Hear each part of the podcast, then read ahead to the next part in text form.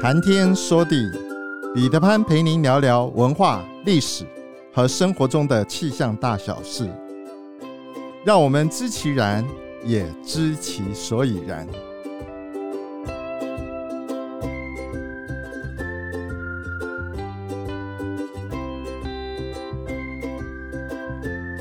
谈天说地，潘大刚空中与您相会。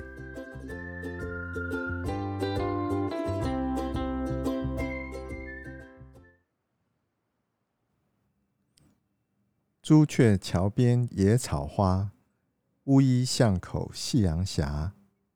旧时王谢堂前燕，飞入寻常百姓家。秋意渐浓，丹桂飘香。阳明山最近几个礼拜，大概最大的不同，就是清晨的木蝉没有听到它在像交响乐似的鸣叫了。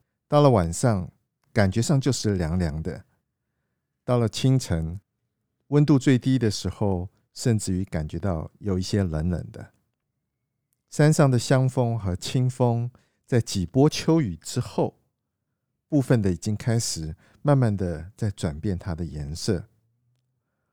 我们乘着秋高气爽的这个天气，漫步在阳明山山中林道，偶尔闻到有一股飘来的香气，那个味道既亲切又熟悉。那好像是我小时候在屏东眷村里，妈妈在院子里种的桂花，当它开花的时候。那股满园有桂花香味的那个感觉，我们循着这个香气，一直找，找到了一处民宅。看到进入民宅住家之前的那条道路上，有好几棵正在盛开的桂花树。不同的是，这个桂花颜色居然是橘红色。那和我所理解的桂花白色或者是金黄色是有一些不同的。民宅的男女主人都已经超过了九十岁。这几株正在开花的桂花是少有的丹桂，丹桂又叫做状元红、红桂。其实桂花主要又分金桂、银桂、四季桂，还有丹桂四大类。多半金黄色的是金桂，花色比较洁白的是银桂跟四季桂，橘红色的那就是丹桂。台湾的平地气候比较温暖，比较适合四季桂的生长，因此大部分的人家种的都是四季桂。相较之下，金桂和丹桂都比较怕热。因此，平地种到它的机会比较少，我们因此我们看到的机会也比较小。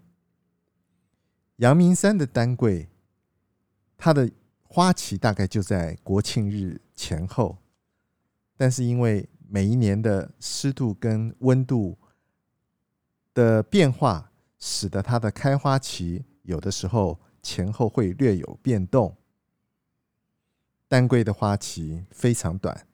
因此，多数的人大概都看过丹桂树，但是却很少看到丹桂开花。中国的这个古神话中间，对于桂花吴刚伐桂的这个故事，他说，这个吴刚被惩罚到天宫去砍一棵桂树，然后不管吴刚怎么砍，这个桂树砍了又长回来。但是每一次吴刚砍吴刚砍下来的这个枝叶呢，如果有人捡到了，那保证金榜题名。不过这是神话，你如果认真，那就输了。所以说，桂花这一棵树呢，还有它开花的香气，常常有人说它是仙树。南宋杨万里描述歌咏桂花的时候，他说：“不是人间种。”宜从月中来，广寒香一点，吹得满山开。在宋朝的时候，洪迈这个诗人描述桂花说它是风流直欲占秋光，叶底深藏树蕊黄。共道幽香闻十里，觉知芳郁斗千香。桂花因为它的声音发发音跟、呃、跟贵人其实是同音的，因此有很多人就把桂花种在堂前，取它的意义是迎接贵宾。那做生意的人，还有求仕途的人，往往就会在堂前种桂花，堂后种兰花，然后希望能够拦住贵人。晚唐李清照在《鷓鴣天》里面的词描述桂花的时候，他是这样说的：“暗淡青黄体性柔，情疏积远只香留。何须浅碧深红色，自是画中第一流。梅定度，菊应羞，画栏开处贯中秋。骚人可煞无情思。”何事当年不见收？他也遗憾，在啊《离骚》屈原的《离骚》里，尽管他收集了那么多的花花草草、花草树木，居然没有把桂花给收纳进去。闲聊之后，才知道老先生过去曾经是中心宾馆的园丁。当时他在照顾园里的植物的时候，顺手攀折了几枝丹桂，然后就扦插在他的这个家前的行道上。历经了五六十年，这一些扦插的丹桂，一个个都长着又高又大，而且每一年在国庆前后都不负众望的可以。有个盛开。听说除了中心宾馆，也就是现在的阳明书屋里有丹桂之外，另外有一个有丹桂的地方，就在阳明公园。在阳明公园的兰亭旁，也有一棵很大的丹桂。这棵丹桂呢，因为为了要保护它的根部，甚至于把它给圈围了起来。我们刚刚说过。丹桂的开花时间大概在国庆日前后，而且花期非常短，只有三到十天。过了这这个花期，可能大部分的时间你只看到桂花树。中心宾馆后来它的名字改成为阳明书屋。中心宾馆最早的时候，这一块地是童子军露营地。先总统蒋公听说常常拿着罗盘在散步的时候呢，找一块风水宝地。这块地是他亲自选的，而且呃，中兴宾馆的设计，先总统蒋公也有很多的意见掺杂在里面。后来啊、把它建设起来了之后，是一个两层楼式的碉堡式建筑，它是易守难攻，而且许多的这个。暗哨都藏在啊、你看不到的地方。先总统蒋公选了这一块风水宝地，主要的原因是因为这一块地左青龙，右白虎，前朱雀，后玄武，全部都到位了。怎么说呢？在阳明书的左边是沙帽山，它的右边是大屯山，这两座山。就好像一个太师椅的扶手，两旁的扶手，它的背后是七星山。七星山是大台北地区最高的山，因此左青龙，右白虎，后玄武，全都到位了。但是七星山，因为它叫七星，先总统蒋公他是五星上将。为了要避免七星压五星，所以说就在中心宾馆他进来的前方设立了一个照壁。这个照壁，很明显的可以看得到上面有五只蝙蝠，蝙蝠的中间，听说过去宪宗头蒋公还在世的时候，蝙蝠呃蝙蝠的中间的图腾是一个寿字，因此是五福报寿。宪宗头蒋公过世了之后，中间的图腾换成为千秋万岁。有这个造币，主要的原因也就是为了要挡煞。挡什么煞呢？挡七星不要压五星。那听起来都到位了，只差朱雀。如果你有机会进入阳明书屋，到了二楼，跨出阳台，往前方眺望的话，你会发觉它的视野是从阳明山一路可以看到这个大台北盆地。远方有一个小小的隆起的小山，上面有一个有一个塔在那个地方。那一个山叫做丹凤山，丹凤山扮演的角色就是朱雀。不过，你从丹凤山再往远看，第一个进入眼帘的是基隆河，基隆河弯弯曲曲的水道，在它更远的一个远方。你可以看到的是淡水河。有风水专家说，左青龙，右白虎，前朱雀，后玄武。基本上在风水宝地上面所要求的中央龙旗宝地，通通到位了。那为什么现中东蒋公心脏病发的时候，也是在中心宾馆，最后离世的时候，也是在中心宾馆？如果就风水上面来看的话，他的问题出在哪里？有老师傅最后点出来他的关键，其实一切都还做得完蛮完美的，唯一的问题出在那两条河。基隆河的弯曲的样子像是一个弓，后面的淡水河。一条直线像是一条弦，而这一个弓跟弦正好反弓射向中心宾馆。我不知道你相信多少，不过人总是会走的。多少，不管年龄多大或多小，好或者是坏，总就是有一个原因。我想，拥有权力的人可能害怕失去权力，就会想各种方法。来给自己找最好的环境吧。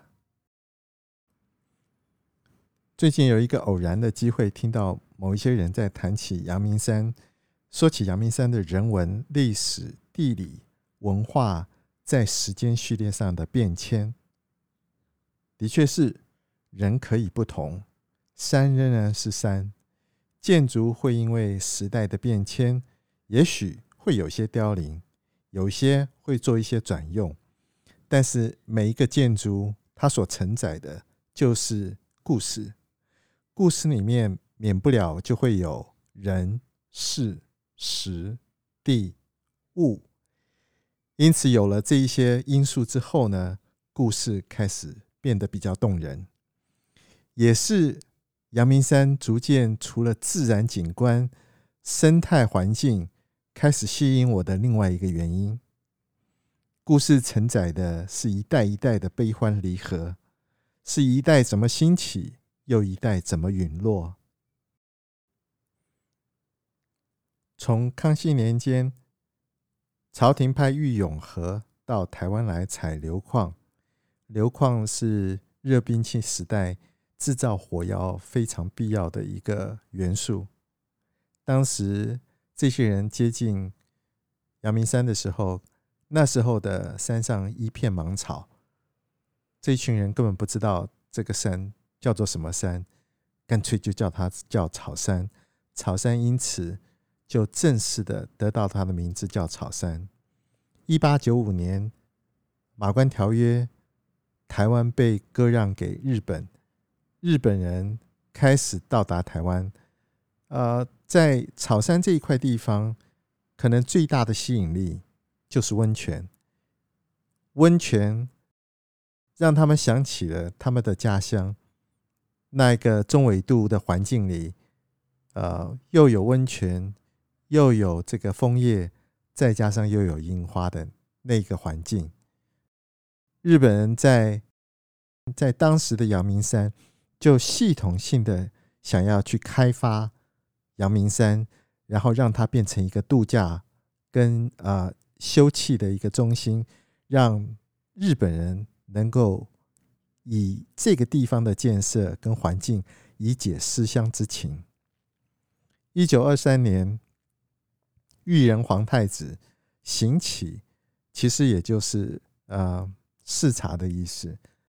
为了让东宫太子到台湾有休憩的地方，同时也让他感受到草山是一个呃，并不是一个落后的地方，因此就开始有了开路啊、建邮局，然后啊、也修建了。呃，草山御宾馆，草山御宾馆虽然四十天之内建成，他待了不到两个小时。不过，草山御宾馆之后却承载了很多国民时代的故事。裕仁皇太子回到日本之后，两年之内登基成为裕仁天皇。你可以想见，当时的台湾总督。想当然尔的，就利用皇太子曾经到过台湾，在草山的这一这个虽然停留时间不长，但是呢，就广广泛的开始在草山造林。因此，呃，松树、柏树、枫树、相思树、樱花，就大量的被种植在。草山的这个环境里，一九四九年，国民政府转进到台湾，先总统蒋公第一个下榻的地方，所有的这个文化记录都是说是在草山行馆，但是也有呃证据显示，其实他第一次第一个停留的地方应该是在草山御宾馆，之后才移到草山行馆。既然进入草山行馆，来到了草山行馆之后，住在这里，一直等到士林官邸的修建完成，才正式的移到了山下的士林官邸。在他停留草山行馆这一段时间，地方耆老给县总统蒋公建议，将草山更名为阳明山，以避免。被人有住在草山，有入草为寇的戏谑，阳明山的名字因此而正式被大家广泛的使用。阳明山的好多个建筑，其实都承载着很多民国时期很多人的记忆。啊，简单的简单的来讲吧。先总统蒋公左右手，一个是陈诚，一个是胡宗南。陈诚跟陈履安的小时候记忆就在阳明山，也许你不知道是哪一哪一间建筑啊，不过他现在的确还是还是在那个位置上。至于胡宗南所住曾经住过的地方，也住过俞国华、胡木兰。啊、呃，这些呃，这些人曾经住过的建筑，如果没有善加保护的话，也许今年风霜雨露之后，连故事也都逐渐会被人遗忘。我最近参加了一个地方的一个一个会议，主要是用文字法要重新重建几个建筑，我们才发觉。在湖山里新生街有五七九三栋建筑，过去曾经是日本别墅型的建筑，然后它的位置正好就在草山行馆，草山行馆的正后方有一栋建筑是 AIT 过去的资产，今年三月才过户民间的呃老百姓，另外两间一个是。国有财产署的，一个是阳明山管理局的。湖山里的里长其实还蛮了不起的，因为五年前当 AIT 说要卖这一个民宅的时候，他对媒体吹哨说，这样的资产应该要做文化保护啊，应该要保留下来，让让我们后面的子孙有更多实际上能够亲身体验这个建筑跟建筑里面人文内容的一个机会。下次当你有时间、有机会再次造访阳明山，除了看看这里的花草树木、生态环境之外，细心的去留意一下你身旁周遭的残破的那一堵墙，或者是那一个门，甚至于那一个看起来不起眼的。一个小建筑，也许它的背后承载着一个惊天动地，或者是可歌可泣的感人故事。